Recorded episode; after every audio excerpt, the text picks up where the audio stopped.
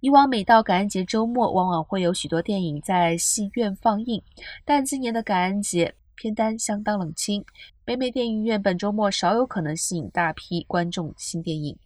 迪士尼最新动画电影《奇异冒险》预计五天假期在国内仅会带来三千万的票房。